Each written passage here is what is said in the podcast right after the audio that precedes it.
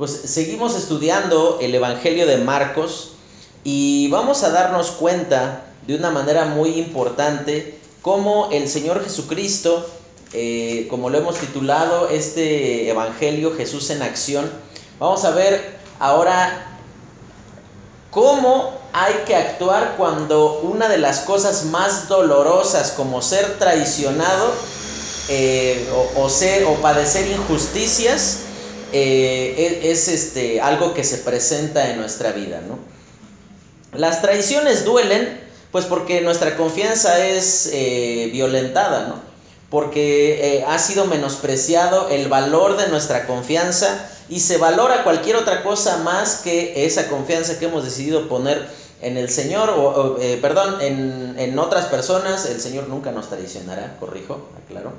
Eh, y, y justamente vamos a ver en esta semana cómo el Señor Jesucristo actuaba alejado del rencor y la venganza. Aquí ya había sido traicionado por Judas, como él lo había anticipado, pero todavía no era negado por Pedro. Y la estructura del mensaje de hoy va a, va a ser un poco diferente al mismo tiempo, la porción de hoy, del versículo 53 al 72, va a narrar dos eventos que ocurrían simultáneamente. Por un lado, va en la parte de adentro de, donde se encontraban, estaba allí el Señor Jesucristo siendo eh, juzgado por los judíos. Pero en la parte de afuera, en el frío, estaba Pedro junto con las otras personas que habían ido a, eh, eh, a apresar al Señor Jesucristo. Cada uno de ellos nos va a presentar una actitud completamente diferente.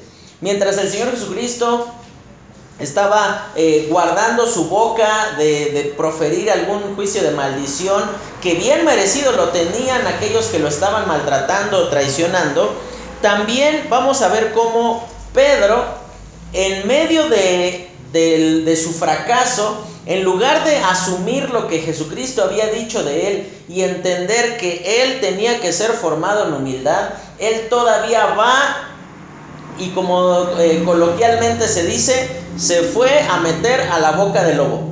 Él fue a meterse ahí en medio de las personas que habían llevado cautivo al Señor Jesucristo.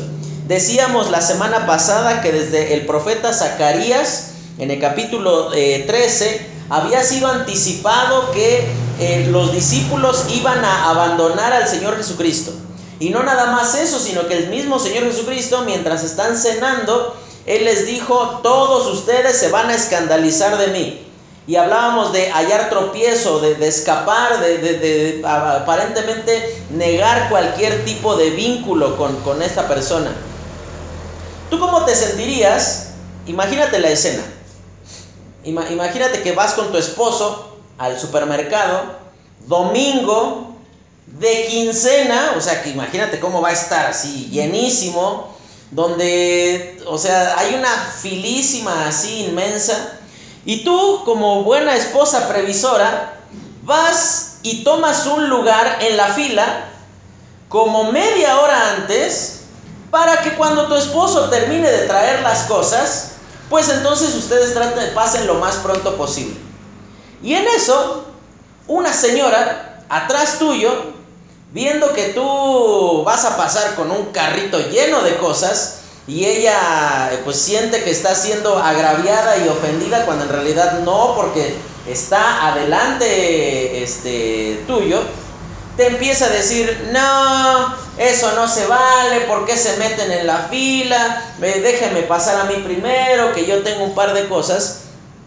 Y tú volteas así por encima del hombro y sencillamente la ves, la escuchas y dices, no voy a pelear con esta señora. Pero después llega el esposo y resulta que el esposo comienza a, comenzar a molestarte un poco, empujándote con el carrito. Y tú estás esperando, así volteando para todos lados. Ya le dijiste, oiga, señor, cálmese, no, no me esté molestando. ¿Qué le pasa? Eh, ya pediste que alguien te pueda asistir y tú volteas para todos lados. Tu esposo no se aparece. Finalmente aparece tu esposo y cuando ve toda la bronca, él en lugar de ayudarte dice, no, yo no la conozco, yo no vengo con ella, vais, prefiere formarse 45 minutos en lugar de estar esperando contigo. Y no digo que tu esposo se tiene que ir a agarrar a golpes, ¿no? No, de ninguna manera.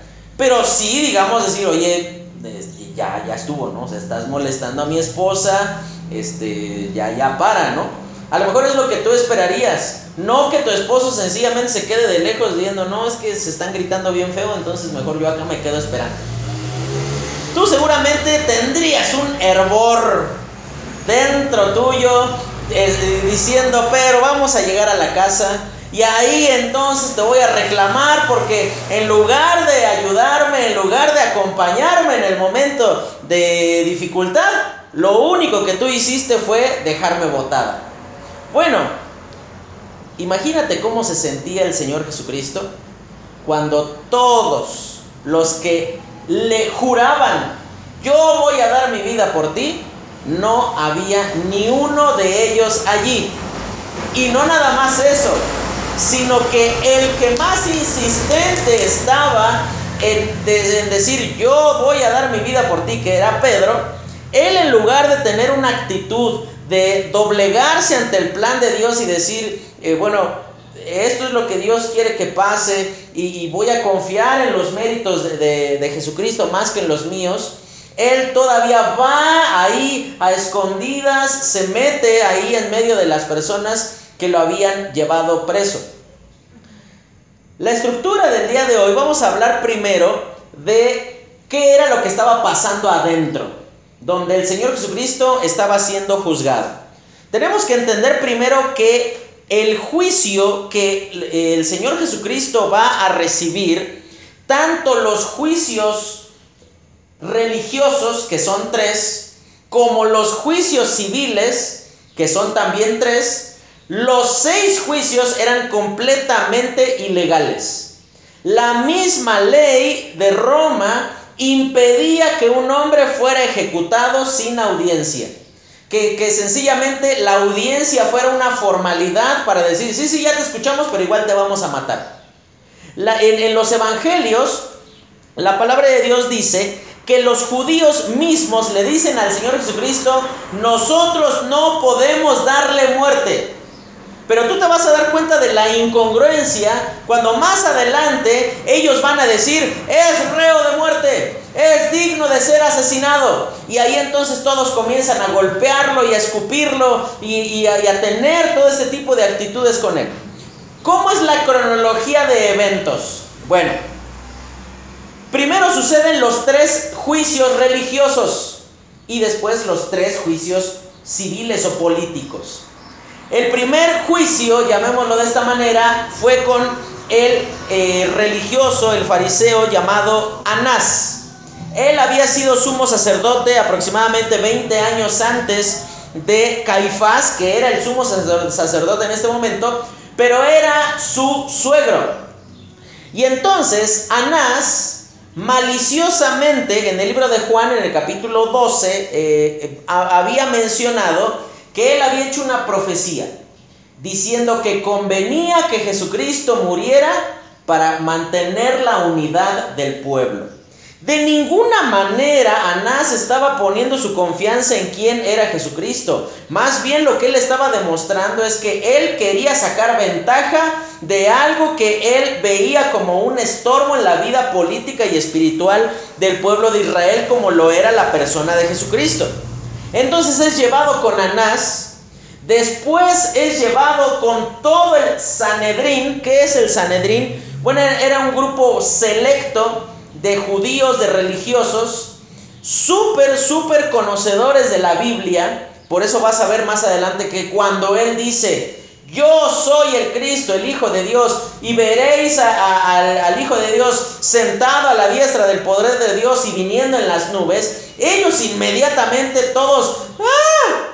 le levantaron el grito porque no estaba, él estaba llamándose directamente el Mesías, ¿no?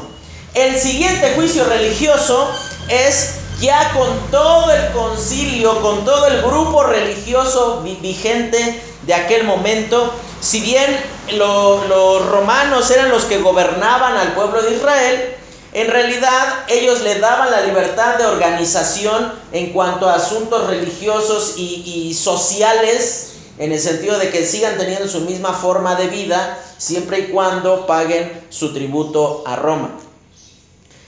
Y posteriormente siguen los tres eh, juicios, que de eso vamos a hablar ya eh, en la próxima ocasión.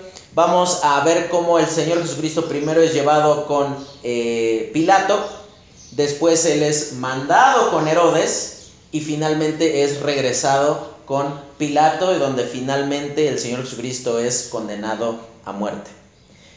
El rencor y la venganza es sumamente humano, es algo eh, muy cercano a nuestra característica de, de, ser de carne. Nosotros guardamos para el momento más oportuno la ofensa recibida para decir, como por, ejemplo yo te digo, mi abuelita tenía montón de formas de decir, me voy a desquitar, me la voy a cobrar te decía cosas como, ya vas a venir con el caballo cansado, ya vas a bajar a tomar agua, y montón de cosas que te decían como para decir, no hoy, no mañana, no en 25 años, pero un día, un día voy a poder vengarme de esto que tú estás haciendo.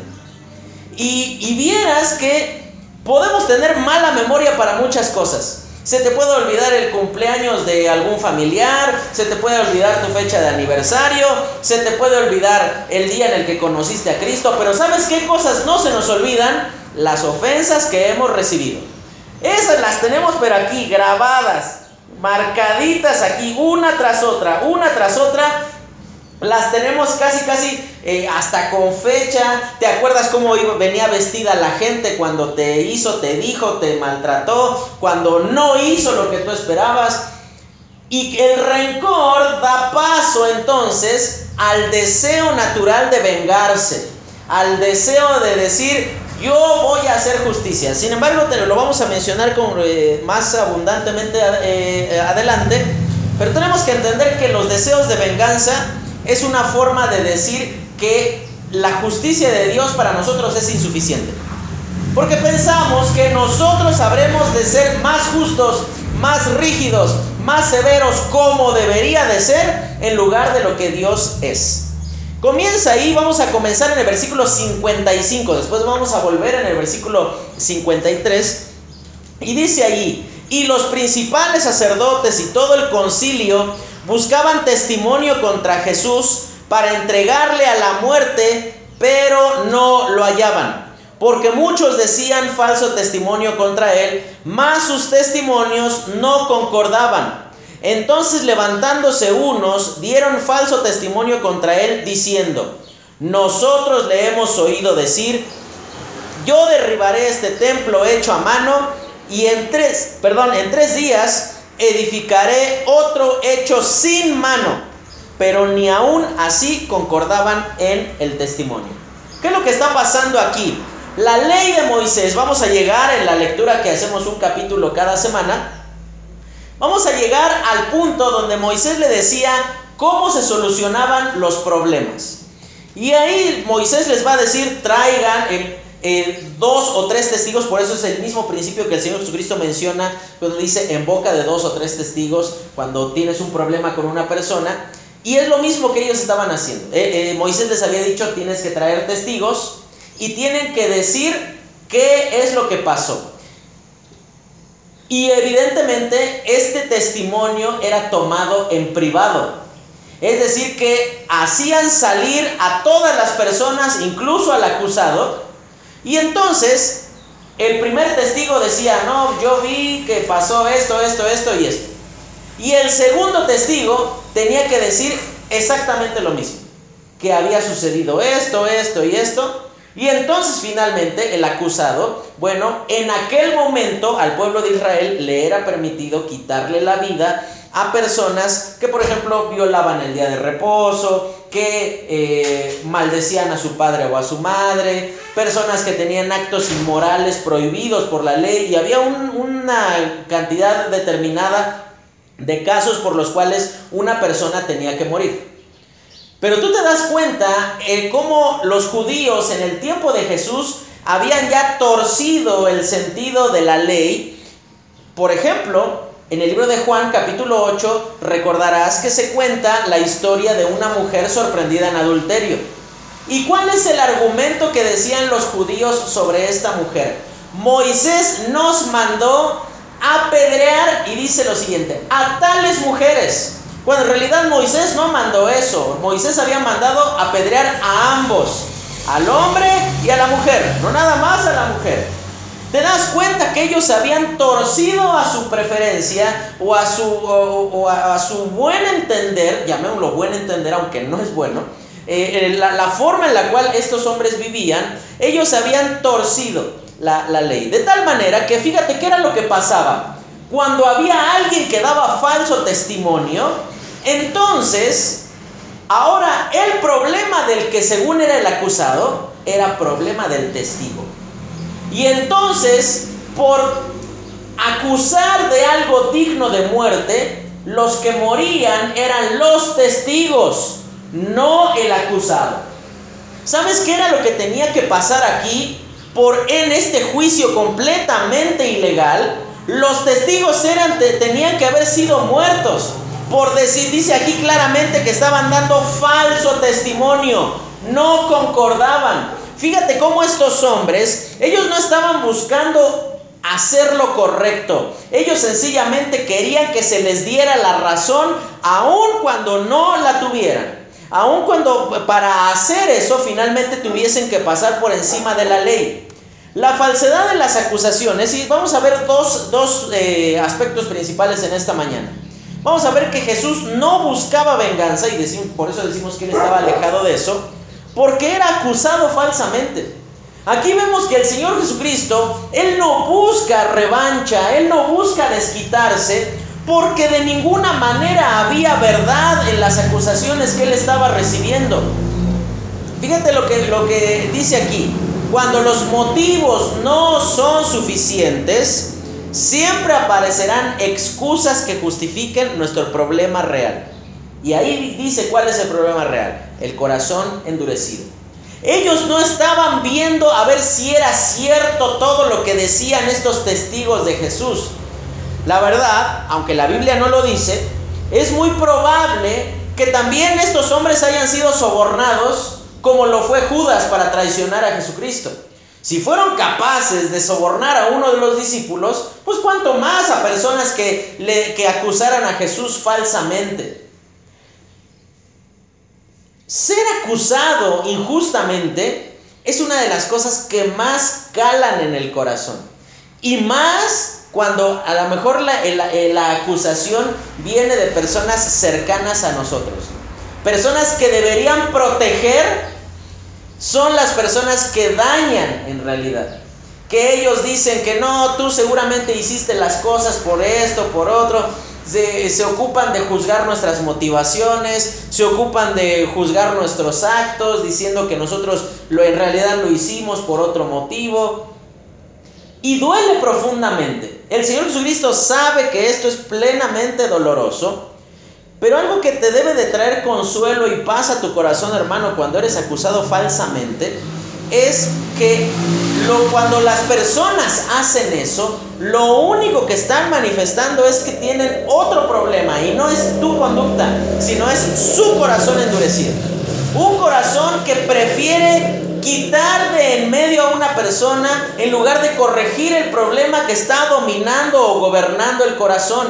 Y ese es realmente el conflicto que tenían los religiosos del tiempo del Señor Jesucristo. Ellos querían sencillamente callar a Jesucristo para que sus privilegios no fueran afectados, para que ellos pudiesen seguir sacando ventaja eh, por medio de la religión de, de todo el pueblo, para que su pecado no fuera confrontado, para que su vida no fuera exhibida con la necesidad de ser transformados, de abandonar su hipocresía y su falsedad. Piensa en esto, si tú necesitas mentir para ganar, entre comillas, lo único que estás demostrando es que defiendes lo incorrecto desde el principio. Si tú tienes para ganar una discusión con tu esposo con tu esposa, torcer la cosa, presentarlo de una manera que no es realmente la verdadera, en realidad piensa en esto, hermano, lo único que tú estás defendiendo es lo incorrecto desde el principio. Tú prefieres torcer la verdad en lugar de torcer tu vida hacia lo correcto. Tú prefieres cambiar las, los hechos, cambiar el orden en el que sucedieron o cambiar las motivaciones en lugar de tener la capacidad de reconocer que estás haciendo mal. Cuando los judíos estaban acusando falsamente al Señor Jesucristo, ellos estaban diciendo, no me importa lo que tenga que hacer, con tal de callar por fin a Jesucristo. En muchas ocasiones en los evangelios se menciona claramente cuál era la actitud que los judíos tenían hacia Jesucristo. Y ahí menciona que, por ahí dice que crujían los dientes contra él, por ejemplo, de enojo. Dice que en otro, por ejemplo, y esta frase se repite muchas veces, sobre todo en el Evangelio de Juan, dice que y deseaban matarlo. O sea, ellos no nada más decían, ay, ya cállate, ¿no? No, ellos decían, ¿cómo no se muere? ¿Cómo no se calla? Ya no queremos verlo nunca más. Imagínate el nivel de odio que gobernaba el corazón de estos hombres, que hasta a Lázaro querían matarlo. Después de haber sido resucitado, dice en el libro de Juan en el capítulo 12 que muchos venían no nada más ahora para ver a Jesús, sino querían ver a Lázaro y que por eso muchos dejaban la fe del templo de la religión judía y ahora seguían a Jesucristo. Fíjate cómo el corazón puede preferir la destrucción, eh, eh, eh, el rompimiento total con alguien en lugar de corregir tu vida. Y piensa cuántas veces en tu vida has tomado decisiones así.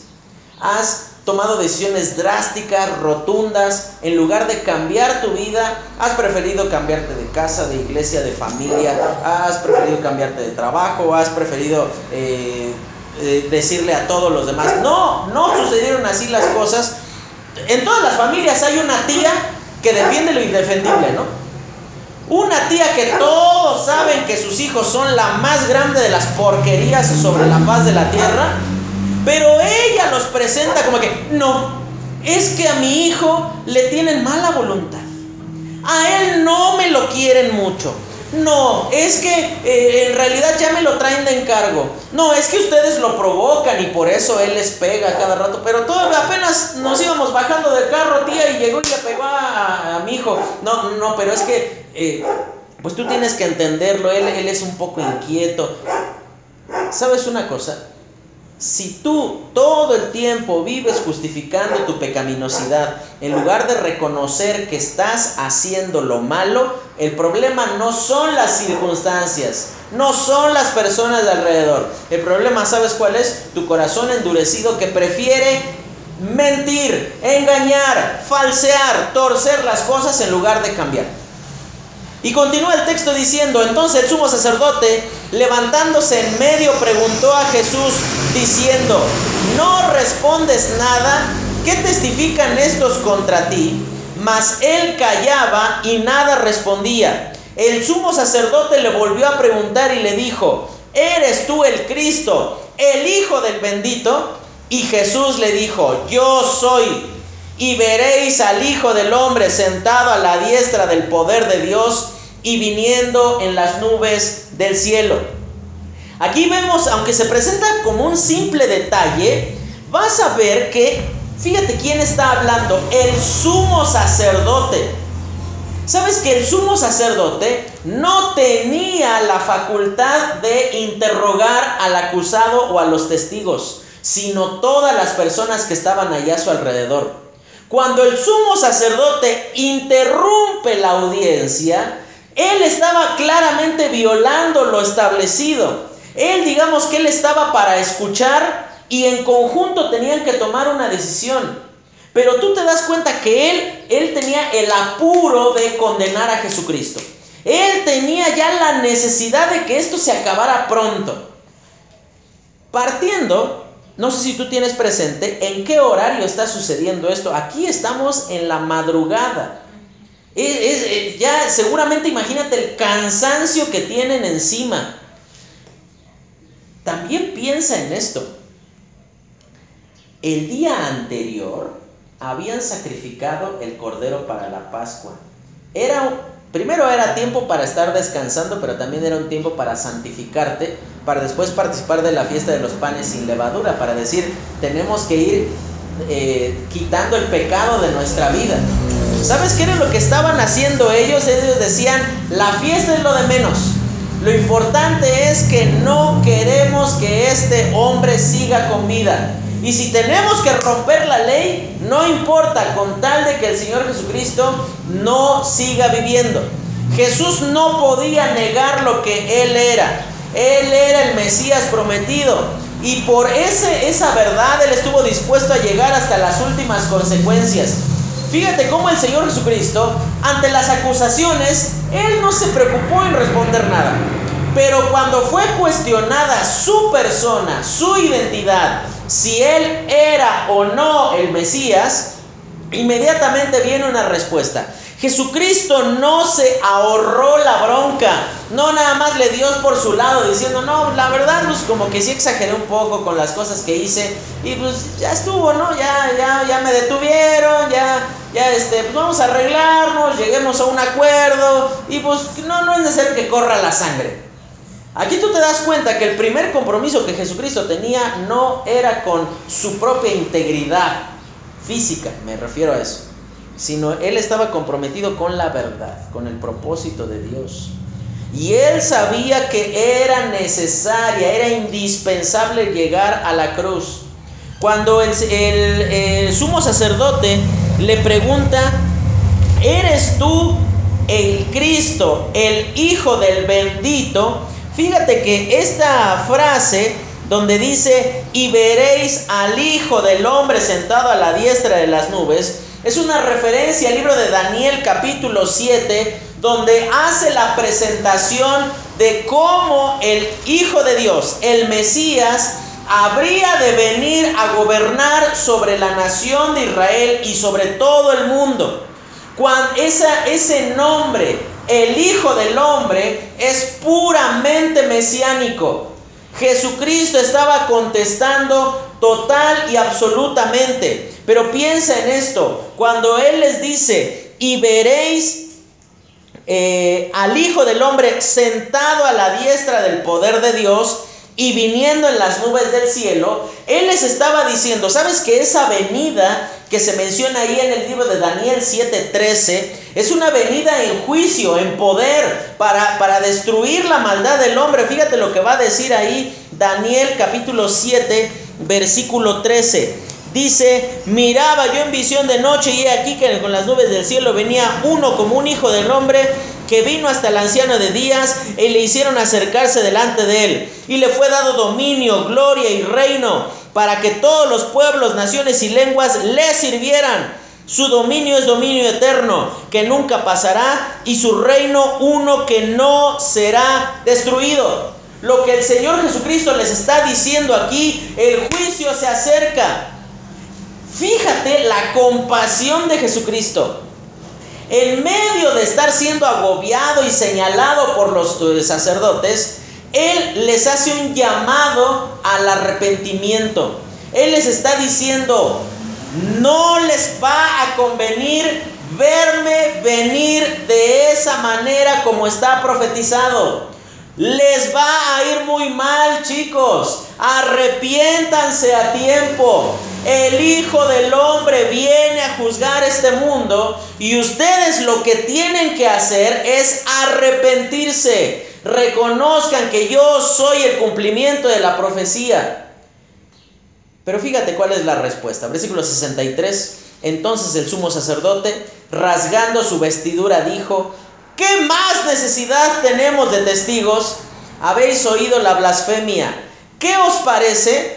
Y todos ellos le condenaron, declarándole ser digno de muerte. Y algunos comenzaron a escupirle y a cubrirle el rostro y a darle de puñetazos y a decirle, profetiza. Y los alguaciles le daban de bofetadas. ¿Sabes que todo este tipo de abusos físicos que se mencionan aquí estaban prohibidos por la ley? La palabra de Dios en ningún momento, en ningún punto de la ley dice que, y posterior al juicio, pues péguenle una friega mientras ya finalmente lo matan. No. aún la ejecución tenía que ser hecho en el control, en el dominio del Espíritu Santo. No, no tenía que ser hecho eh, eh, en una forma violenta como si estuvieran linchando a alguien.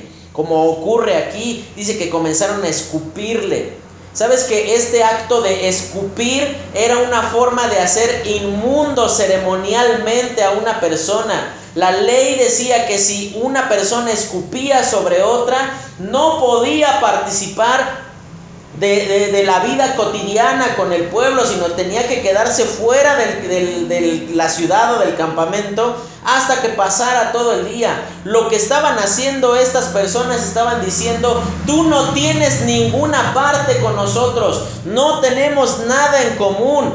Ahora fíjate cómo los religiosos no tenían interés en la justicia, sino más bien lo único que querían hacer era legalizar su deseo de matar a Jesús. Eso era lo que querían hacer. Ellos estaban, como te dije desde el principio, nada más buscando un pretexto. Y mira, los pretextos son como el ombligo. Tú vas a decir, ¿qué, onda con eso? Te lo vuelvo a decir, los pretextos son como el ombligo. Todos tenemos uno y no sirve para nada. ¿Cómo para qué te sirve el ombligo? Para lo único que sirve es para recordarnos que tuvimos madre. Nada más. ¿Sí o no? El, el, único misterio que me viene ahorita a la mente es, ¿Adán tenía ombligo? Quién sabe, en el cielo habremos de averiguar si eso sucede, pero eso no es importante ahorita. Ellos estaban nada más buscando que su pretexto se convirtiera en una razón. Ellos estaban diciendo, bueno, queremos que el Señor Jesucristo sea eh, muerto y bueno, finalmente ya tenemos aquí la, la, excusa perfecta para decir, Él ha blasfemado. ¿Y sabes por qué lo acusan de blasfemia? Porque estaba diciendo que Él era Dios hecho carne. Rasgar los vestidos era una muestra de piedad ofendida, pero en este caso era una confirmación de la necedad guardada en el corazón. En el libro de Oseas, hay una exhortación durísima hacia el pueblo donde Dios les dice, rasguen su corazón y no sus vestidos. Él les está diciendo, es muy fácil romper la ropa. Rasgar los vestidos era una forma de duelo, de quebranto, de ofensa, diciendo, está siendo ofendido el Señor. Pero en este caso en particular, cuando Caifás rompe sus vestidos, más que ser un celo por la gloria de Dios, él estaba mostrando cuán roto estaba Israel por dentro, cuán lejos estaban ellos del Señor. Y por esa razón, yo te, soy bien franco, si estás buscando pretextos, seguro los vas a encontrar. Eso sí, eh, eh, eh, te puedes tener toda la seguridad de que van a estar ahí a la mano. Si tú estás buscando pretextos para ya no venir a la iglesia, como ha pasado con muchas personas, los vas a encontrar. Que porque, y, van a, o sea, tú los escuchas y suenan tan ridículos las razones, tan absurdas como... No, es que estábamos bien malos. Ah, hermano, ¿y no fue a trabajar en todas las semanas? No, a trabajar sí fui. O sea, estás malo para venir a la iglesia, pero no estás malo para ir a trabajar. Estás malo para venir a la iglesia, pero estás bien entero para ir a una fiesta. Estás enfermo para venir a la iglesia, pero para eh, hacer otro tipo de actividades, ahí sí tienes eh, eh, la fuerza, ahí sí te sientes un poco mejor. En realidad, hermano, el problema que tú tienes no es que te sientes mejor entre semana y te sientes mal el domingo. El problema es que tú estás buscando una razón para justificar lo que ya tienes decidido en tu corazón, como lo hicieron los judíos aquí. Ellos querían matar a Jesús y lo único que hicieron fue decir, ¿cómo le hacemos para, para matarlo? Y entonces ahí es donde interviene el, sumo sacerdote y es donde le pregunta esto, ¿eres tú el Cristo, el Hijo del bendito? Y ahí entonces la respuesta del Señor Jesucristo es, yo soy. Te das cuenta, es un, un compromiso con la verdad. Mira, Jesucristo no buscaba vengarse de otras personas porque sabía que era acusado falsamente. Y ese mismo principio tú lo puedes encontrar ahí en el libro de Primera de Pedro, en el capítulo 2. Fíjate lo que va a decir allí la palabra de Dios. Primera de Pedro 2.15 dice lo siguiente, porque esta es la voluntad de Dios. Dos puntos. Que haciendo bien hagáis callar la ignorancia de los hombres insensatos, como libres, pero no como pretexto, como los que tienen libertad como pretexto para hacer lo malo, sino como siervos de Dios. Honrad a todos, amad a los hermanos, temed a Dios honrad al rey. Primera de eh, Pedro 2.15. Primera de Pedro 2.15 al 17. Yo hago un mini paréntesis aquí. ¿Sabes quién era el rey del que está hablando aquí Pedro? Donde dice, honren al rey. La más grande porquería de hombres que tú te puedas imaginar. Se llamaba Nerón. ¿Sabes qué él hacía con los cristianos? Él los tomaba y en lugar de, de, construir una antorcha, buenos días. en lugar de construir una antorcha, él agarraba a los cristianos y los quemaba para iluminar sus jardines. El Nerón junto con el emperador Diocleciano que te contaba en Apocalipsis, que fue el que metió al apóstol Juan en aceite hirviendo y que torto, así totalmente deformado seguramente fue que Juan escribió el libro de Apocalipsis. Ellos fueron los que eh, iniciaron la persecución más brutal que pueda haberse tenido registro contra, contra los creyentes. Pero aún así Pedro les dice, honren al rey.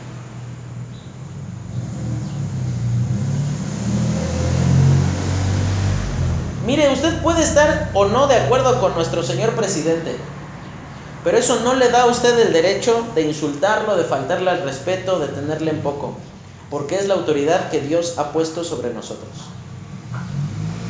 Eh, evidentemente Dios muchas veces ocupa a las autoridades para juzgar el pecado del pueblo. Pero sabes una cosa, aquí Pedro está diciendo, si sufren, háganlo. Fíjate lo que va a decir el versículo 19 porque esto merece aprobación. Si alguno, a causa de la conciencia delante de Dios, sufre molestias padeciendo injustamente, pues qué gloria es que si pecando sois abofeteados y lo soportáis, mas si haciendo lo bueno sufrís y lo soportáis, esto ciertamente es aprobado delante de Dios. Ahí Pedro está diciendo, ¿qué, qué mérito tiene en sufrir la consecuencia de, tu maldad? ¿Qué mérito tiene que yo mate a una persona y me metan 20 años a la cárcel?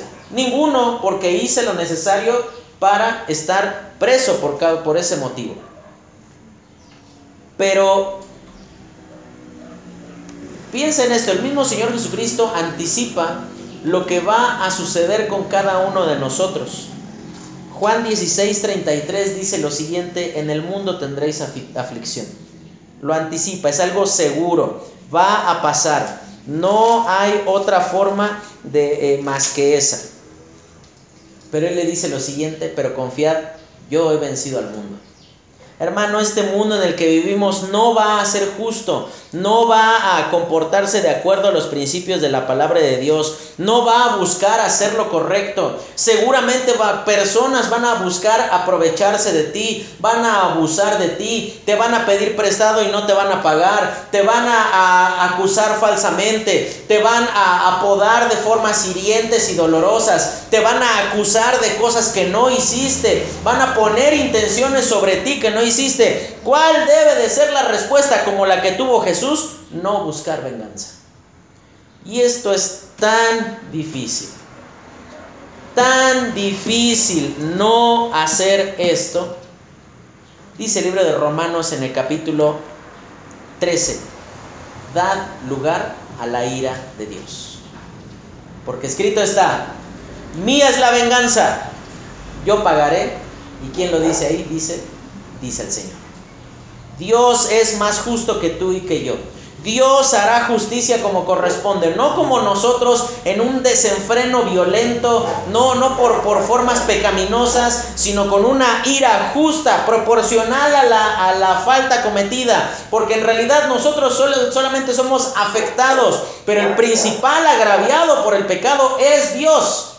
Así que en lugar de buscar la venganza, en lugar de buscar que otros sufran lo que tú estás sufriendo, fíjate cómo eh, eh, termina ahí el libro en Primera de Pedro capítulo 2, ese capítulo 2 dice lo siguiente.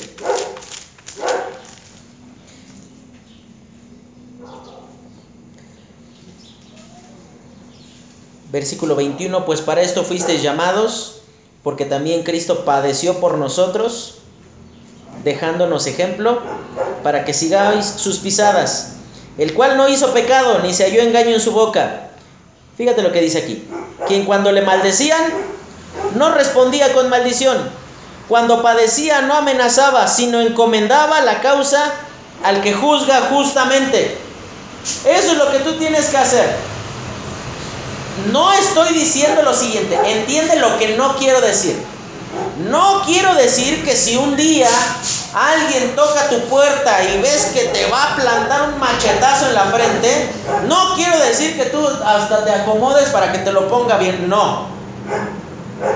A lo que se refiere Primera de Pedro capítulo 2 es que si sufrimos sea por causa de la justicia y no por la injusticia.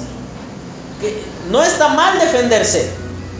Lo que está mal es que tú estés defendiendo lo injusto, que, estés sencillamente respondiendo eh, para justificar lo que tú has hecho mal.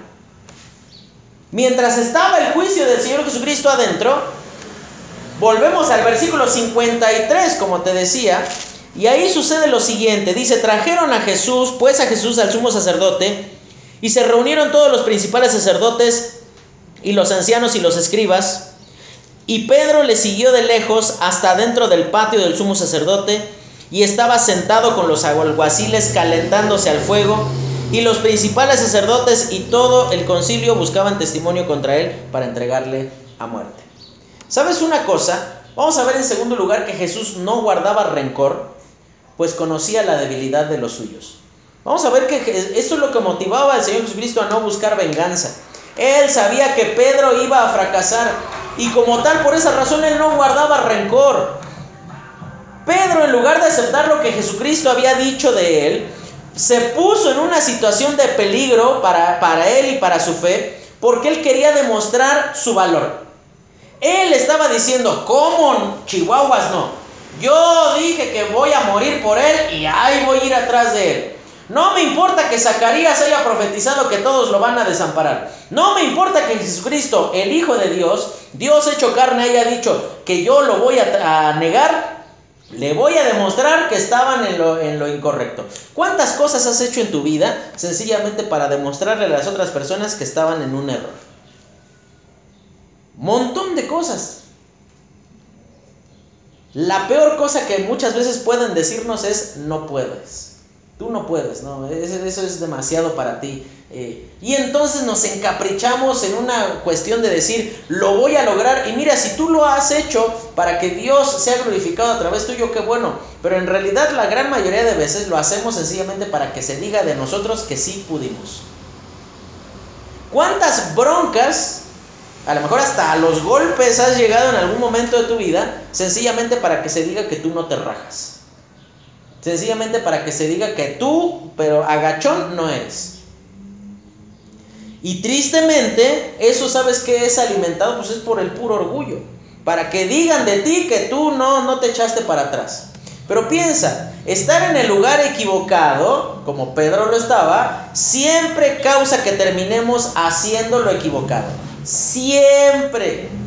Mira, no te engañes, brother. O sea, tú a lo mejor dices, no, yo estoy aquí en un lugar donde bailan mujeres, pero yo vine a tomar coca. Estoy aquí echándome una coquita y no, yo no volteo a ver ahí donde están bailando. Si vienen y me ofrecen algo, no, pues yo les digo, no, muchas gracias, este, este, amable señorita. No, yo, yo no, no, no, no grito vulgaridades, este, o yo no, no, no, no hago tal o cual cosa. Mira, hermano, estar en el lugar equivocado siempre nos te va a terminar llevando a hacer cosas equivocadas. Y eso es justo lo que Pedro hizo. Él se puso en una situación de riesgo por amor a su orgullo. Él estaba diciendo, yo eh, voy a demostrar que Jesús a lo mejor no me valoró lo suficiente. A lo mejor no, no, no me vio muy bien, no vio eh, eh, el valor, el arrojo que yo tengo para hacer las cosas y van a ver que yo voy a demostrarlo. ¿Sabes una cosa? ¿Cómo habrá logrado Pedro irse ahí a, meter en medio de todos ellos. Dice en otro de los evangelios que, que Pedro iba siguiendo de lejos al Señor Jesucristo. Dice que él eh, seguramente se habrá puesto ahí a lo mejor una manta sobre la cabeza, argumentando que bueno, es que hace frío y, y, bueno, pues ahí me voy cubriendo. No sé si se habrá medio cubierto el rostro un poco para acercarse ahí con ellos. Y se fue acercando, acercando, acercando, acercando, acercando, acercando, acercando, hasta que terminó. Si tú prestaste atención, ¿quiénes eran los que le daban de bofetadas a Jesucristo? Dice que eran los alguaciles. Pues estaba con ellos. ¿Tú como de qué crees que eran las pláticas en ese momento? Ah, viste qué rico cachetadón le puse ahí. Sí, yo también le pegué y no, y yo le escupí, y no, y yo le di un puñetazo. ¿Te imaginas el tipo de conversaciones que tenían estos hombres allí? Seguramente pláticas santas no, no eran. Seguramente ellos no estaban repitiendo el Shema de los judíos de, oye Israel, Jehová nuestro Dios, Jehová uno es y amarás al Señor tu Dios con todo tu corazón. No, ellos no estaban haciendo eso. Ellos seguramente estaban burlándose de Jesucristo, estaban diciendo eso le pasa por este, jugarle al vivo, estaban hablando mal de él, seguramente estaban menospreciándolo. Ponerte en el lugar equivocado, hermano, siempre te va a llevar a lo incorrecto. Así que deja de sobrevalorar tu fortaleza espiritual y evita cualquier tipo de situación que te conduzca a lo pecaminoso. Por esa razón Pablo en 2 de Timoteo capítulo 2 versículo 22 le dice a Timoteo, huye también de las pasiones juveniles.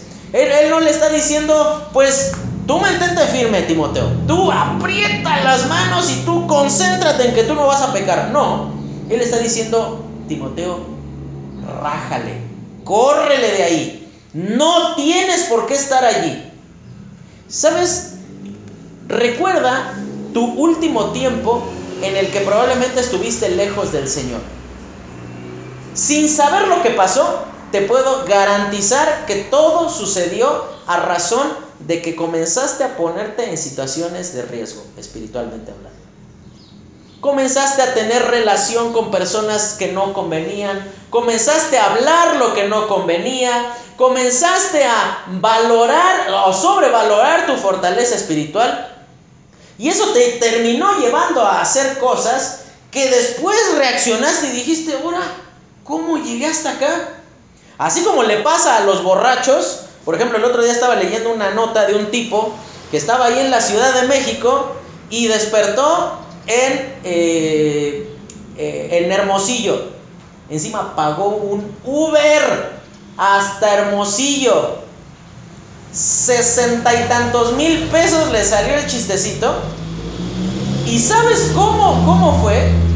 El tipo ni se acuerda haber pedido el, este, el carro, no recuerda haberse subido, no recuerda nada del viaje. Imagínate la borrachera que traía, que las veintitantas horas que duró el viaje, se las pasó dormido y ya cuando despertó, pues despertó un par de horas antes y no sabía ni qué onda. Y tristemente muchas veces nos pasa como a los borrachos. No sabemos cómo llegamos a cierta situación en nuestra vida, pero si te pones a analizarlo, todo esto es resultado de que nos pusimos en situaciones de riesgo, de que nosotros sobrevaloramos nuestra fortaleza espiritual. Versículo 66, en medio está el juicio del Señor Jesucristo que ya tratamos, y dice ahí lo siguiente, Estando Pedro abajo en el patio, vino una de las criadas del sumo sacerdote y cuando vio a Pedro que se calentaba, mirando le dijo, tú también estabas con Jesús el Nazareno. Mas él negó diciendo, no le conozco ni sé lo que dices. Y salió a la entrada y cantó el gallo. Primer aviso, lo que el Señor Jesucristo le había dicho, antes que el, el gallo cante dos veces, tú me vas a negar tres veces. Y dice después, y la criada viéndole otra vez comenzó a decir a los que estaban allí, este es de ellos. Pero él negó otra vez y poco después los que estaban allí dijeron otra vez a Pedro, verdaderamente tú eres de ellos, porque eres Galileo y tu manera de hablar es semejante a la de ellos. ¿Tú escuchas hablar un jarocho? o escuchas hablar a alguien del norte y no tiene que darte una conferencia de tres horas para darte cuenta que es de otro lado,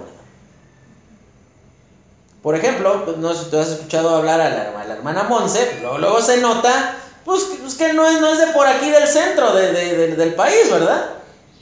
Entonces, siempre la manera en la que hablamos, pues, eh, pues nos denuncia, ¿no? Tú también nos oyes hablar a nosotros y dices, ah, estos son chilangos, o sea, o sea, lo, Tú escuchas hablar a alguien de Querétaro y basta con que diga Sidi y ya. O sea, ya, ya tú, tú dices, no, este es de Querétaro. O sea, tú a alguien de Puebla, o sea, van a decir Antosh. Y pues sí, ya sabes que son poblanos. Y, tiene cada, cada eh, lugar sus, sus, este, sus tonalidades o sus formas características, ¿no? Ahora, lo que le sucede a, a Pedro aquí, fíjate, es lo siguiente comienza a negar al Señor Jesucristo. Ante la presión, Pedro en lugar de confiar en el Señor, confió en su fuerza y en su capacidad. Él estaba diciendo, eh, eh, él pensó que mintiendo iba a poder librarse del problema. Y entonces cuando la criada esta que se menciona aquí dice, ah, este hombre andaba con ellos, fíjate cómo eh, la, la respuesta de Pedro, versículo 68, no le conozco, ni sé lo que dices. En el texto original, la respuesta de Pedro podría ser traducida también, eh, eh, es como si él estuviera diciendo, tú estás loca, yo a ese hombre no lo he visto jamás. Este, este Pedro, él pensó que, ah, bueno, yo, yo sé cómo manejar las cosas, pues voy a tener que mentir un poco, pero al final de cuentas la verdad va a ser defendida. Mira, entiende algo muy, muy, muy sencillo, hermano. No puedes decir que estás haciendo lo correcto por medios incorrectos. Esto es muy simple. Como cuando viene una chica que ya está embarazada, trae al novio inconverso y dice, pastor, pues se lo traigo para que, pues para que nos case. No puedes esperar la bendición de Dios después de haber procedido de manera incorrecta. No, no, no se puede. No, no puedes esperar que Dios bendiga tus pasos después de que tus pasos deshonraron al Señor. Y gracias a Dios que hay perdón en Cristo, que hay restauración, que Él transforma nuestra vida. Pero fíjate cómo aquí eh, Pedro, Él confía en sus propias capacidades. Confiar en nuestros propios méritos antes que en el Señor siempre causa que caigamos pues, de formas muy vergonzosas. El orgullo, recuerda esto, siempre nos va a exhibir. Siempre. Fíjate cómo la misma criada no dice que ella va y lo busca, sino que él sale a otro lugar. Seguramente la criada andaba haciendo ahí sus cosas, lo vuelve a ver y dice, este también andaba con ellos. Y entonces él, fíjate la segunda respuesta de Pedro. Y él dice en el versículo 69, eh, este es de ellos, pero él le negó otra vez. Y poco después los que estaban allí dijeron, tu forma de hablar te denuncia. Mira, esto es como, imagínate, y este ejemplo queda más para mí, ¿no? Imagínate, bueno, no te lo imagines, te cuento algo que pasó una vez. Una chica que tú la ves así de lejos y tú dices, no, esta es yucateca. Porque, o sea, la complexión normal de, de las personas de Yucatán, pues es que son chaparritas. No todas, pero algunas chicas pues son así medias llenitas. Y pues la fama de los yucatecos, ¿cuál es? Están medio cabezoncillos, ¿no? Y tú la veías y dices, no, esta, esta es yucateca. Así la veías de aquí a la cancha y decías, ahí viene la yucateca, ¿no? Y un día le preguntan, ¿tú de dónde eres? Y dice, yo soy de Guadalajara. No me vengas con que eres de Guadalajara, porque toda la, la, apariencia demuestra que eres de, o sea, eres de China si quieres, pero menos de allá, porque no pareces nada. No, o sea, tienes todas las credenciales de que eres de otro lugar. Cuando Pedro, él estaba haciendo esto, él, imagínate, Fíjate cuál, cuál va a ser la respuesta que él va a dar. Versículo 71. Él entonces comenzó a maldecir y a jurar, no conozco a este hombre de quien habláis. Y el gallo cantó la segunda vez. Entonces Pedro se acordó de las palabras que Jesús le había dicho.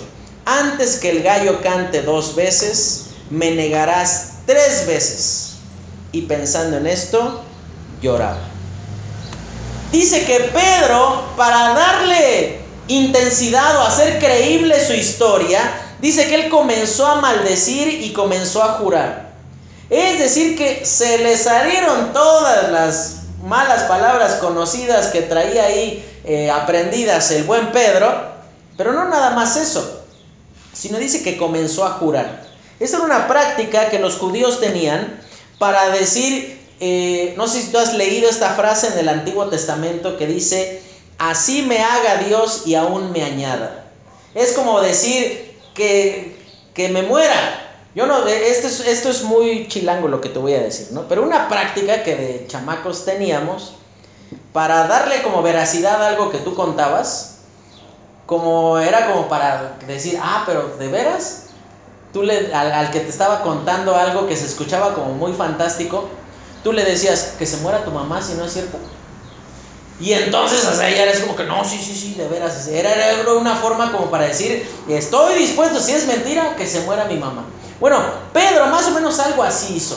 Él comenzó a decir, bueno, no, que, que me caiga una maldición. Y empezó, pi, pi, puras groserías ahí a decir el buen Pedro. Y dice que en ese momento cantó el gallo. Y el Evangelio de Lucas añade un detalle dice que en ese momento iban sacando al Señor Jesucristo y dice que él voltea a ver a Pedro y seguramente esa mirada fue la que traspasó de lado a lado a Pedro. Él habrá dicho, negué al Señor. Mira, añadir maldiciones demostraba eh, que Pedro confiaba más en sí mismo. En nuestros peores fracasos podemos ver que confiamos solamente en nosotros antes que en el Señor. Ese es el principio de la caída. Pedro dice allí, aquí sencillamente en el Evangelio de Marcos dice que él pensando en esto lloraba, pero en todos los demás dice que lloraba amargamente. Da la idea de llorar a gritos desconsoladamente, diciendo, ¿cómo pude fallar así al Señor? Pero sabes que esa mirada de la que yo te hablo, seguramente fue la que sostuvo a Pedro de no terminar como Judas. Judas, después de haber fallado al Señor, ¿sabes cuál fue su actitud? Ir a ahorcarse. Pero sabes que la actitud de Pedro fue aceptar el perdón, la restauración que solamente Dios podía darle. Y en tus peores momentos, hermano, cuando tú le has fallado al Señor de las maneras más grotescas, más impensables, que, que tú dices, ¿cómo pude haber hecho esto? puedes descansar en que el Señor no ha cambiado de opinión sobre ti. Él te sigue mirando con amor, con, eh, con compasión y Él sigue esperando el arrepentimiento de parte de cada uno de nosotros. Por esa razón, este Jesús en acción, Él nos muestra que Él estaba alejado de la venganza y del rencor. Y yo sé que esto es muy difícil. ¿Cómo perdonar a personas que te han lastimado tan profundamente, que se han aprovechado de ti, que han dañado tu vida muy a futuro, que te han menospreciado, que te han herido, que te han tenido un poco, que, que, han, han hecho todo lo necesario para tratarte mal. Mira, el Señor Jesucristo padeció peores cosas que tú y estando en el momento de, su máximo eh, sufrimiento, recuerda lo que el Señor Jesucristo le dijo a su Padre, no le tengas en cuenta este pecado. Perdónalos porque no saben lo que hacen. Mira, mientras tú sigas aferrándote al daño que otra persona te hizo, nunca vas a poder experimentar la restauración, el cuidado, el amor, el consuelo que Dios puede darte. De ninguna manera estoy tomando en poco o estoy haciendo menos las groserías, los maltratos, las palabras, las acciones que otros han tenido para contigo. De ninguna manera. No quiero que, que tú sientas que te estoy diciendo en esta mañana, ah, ya, ya, ni era, para tanto, para que te ofendas. No. Pero sí que tú puedas entender lo que el Señor Jesucristo en Primera de Pedro eh, dice que hizo dice que Él encomendó las cosas a quien juzga todo con justicia. Descansa en eso, hermano. Dios es más justo que tú y que yo. Dios es más oportuno que tú y que yo. Dios va a hacer justicia, definitivamente. Deja lugar a la ira de Dios. Deja de cargarte de cosas que te dañan, que te lastiman. Dice el libro de Proverbios, a su alma hace bien el hombre misericordioso. ¿Tienes derecho de sentirte molesto, agraviado? Seguro, lo tienes. Pero fíjate en las consecuencias que ha traído sobre ti. No te ha dado ningún consuelo, no te ha dado paz, no te ha dado tranquilidad. Lo único que ha hecho es profundizar y ahondar eh, ese dolor y esa ofensa que otros han tenido para contigo. Deja de cargar el daño recibido y abraza la gracia de Dios que te puede eh, restaurar, que te puede ayudar a dejar ir este, esa ofensa recibida. Imagínate, si el mismo Hijo de Dios no te recuerda tus pecados, ¿Quiénes somos nosotros para recordárselos a otras personas? Dice el libro de Miqueas que él echará en lo profundo del mar nuestros pecados. Y, y él menciona ahí que olvida, no como una seña de que está eh, bajando de calidad Dios o como que se está haciendo viejito, sino más bien él lo deja sin efectos esa acusación, porque él se complace en perdonar. Este Jesús en acción nos llama justamente a eso. Vamos a orar y terminamos. Señor, te damos gracias porque tú eres bueno, que nos enseñas por tu palabra, Dios, y guárdanos, Señor, de cualquier situación que nos lleve a pensar que nuestro rencor, nuestro odio, nuestra amargura es correcto. Y sosténnos, Señor, en este camino de perdonar a personas que nos han lastimado. Guárdanos, Señor, de considerar que nuestro odio, nuestro enojo es justificable porque hemos sufrido tanto. El único que sufrió injustamente en realidad ha sido tú. Y tú nos has perdonado, permítenos Señor imitar tu ejemplo. Todo esto Señor te lo pedimos y te lo agradecemos en el nombre de Cristo Jesús. Amén.